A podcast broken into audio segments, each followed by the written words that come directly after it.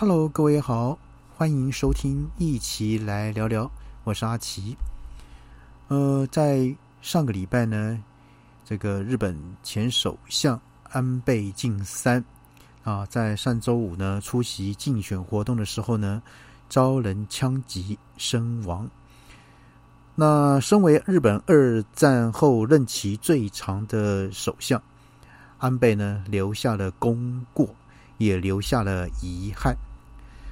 呃，我们都知道安倍晋三呢，出身政治世家，祖父呢岸信介，在一九五七年到一九六零年间呢，担任过日本的首相。那父亲呢，安倍晋太郎呢，曾哈做到这个内阁官房的长官。那安倍呢，在二零零六到二零零七年间呢，首度担任日本的首相。后来呢。在二零一二年呢，再度上任，那一路呢做到二零二零因病请辞。那当然，他也写下了二战以来呢日本首相最长的一个任期的记录。那当然，安倍呢任内呢最让人印象深刻的三件事呢，莫过于安全政策、务实外交跟经济改革。呃，安倍呢安全政策呢立场偏右。积极哈强化了日本的国防。二零一三年呢，成立日本国家安全保障会议。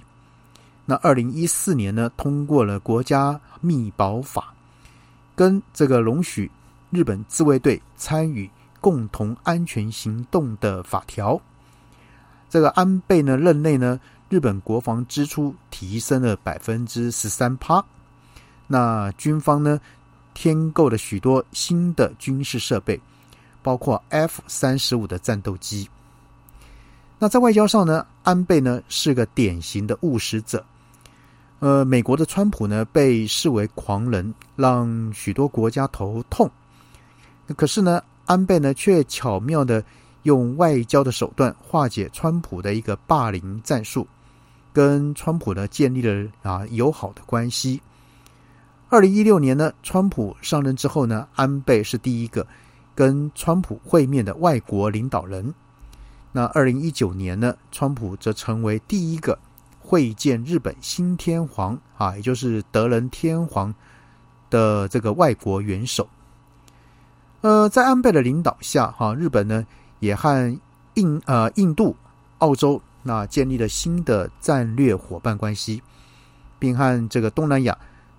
很多国家呢签署了国防协议，安倍呢也顺利挺过国内的争议，勇敢的开创这个多边跟双边的贸易关系，成为强化跨太平洋伙伴关系的一个协议。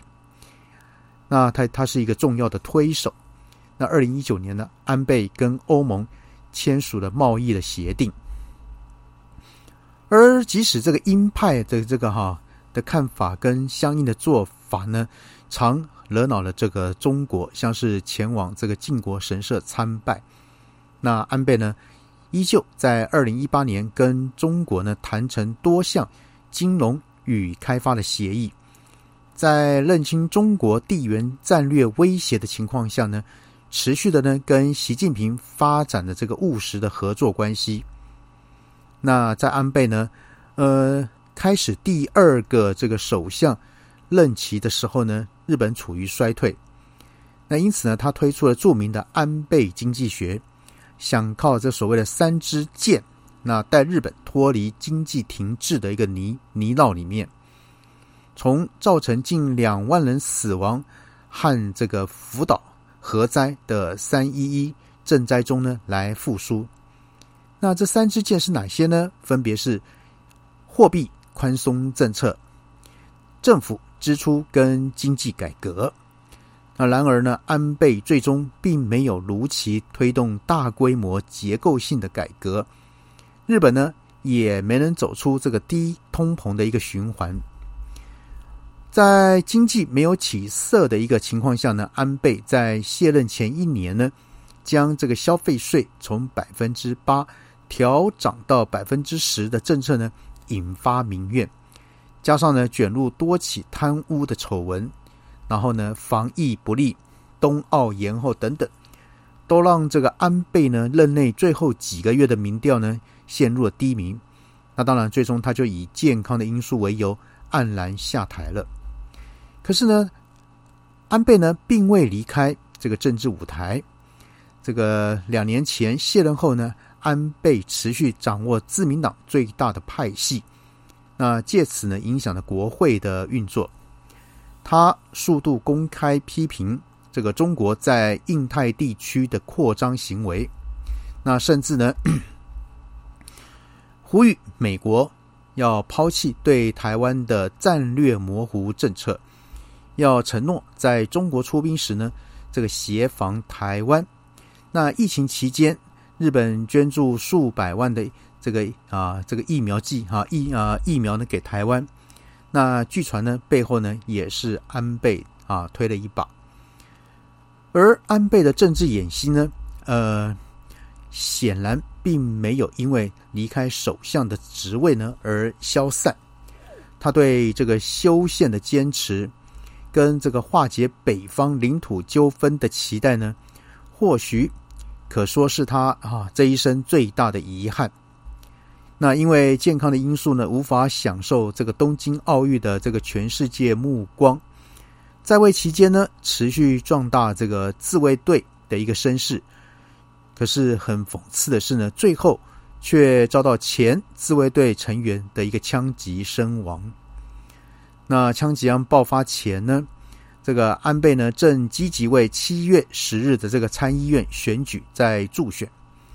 那日本现任的首相岸田文雄啊上任后呢，也将修啊这个宪法呢修正案列为这个讨论的重点。那原本呢各界预期。自民党若选得漂亮，将有望推动这个修宪。只是呢，谁也没料到安倍的人生呢，比修宪之路呢更早抵达了终点。好，所以我们来看安倍哈这个上礼拜发生的事情呢，他的这个功过一生呢，哈，我们只能说他野心未尽，突然啊，这个在生命中呢留下了怅然的哈回忆。好。那今天呢，阿奇先跟各位谈到这边，先这样喽，拜拜。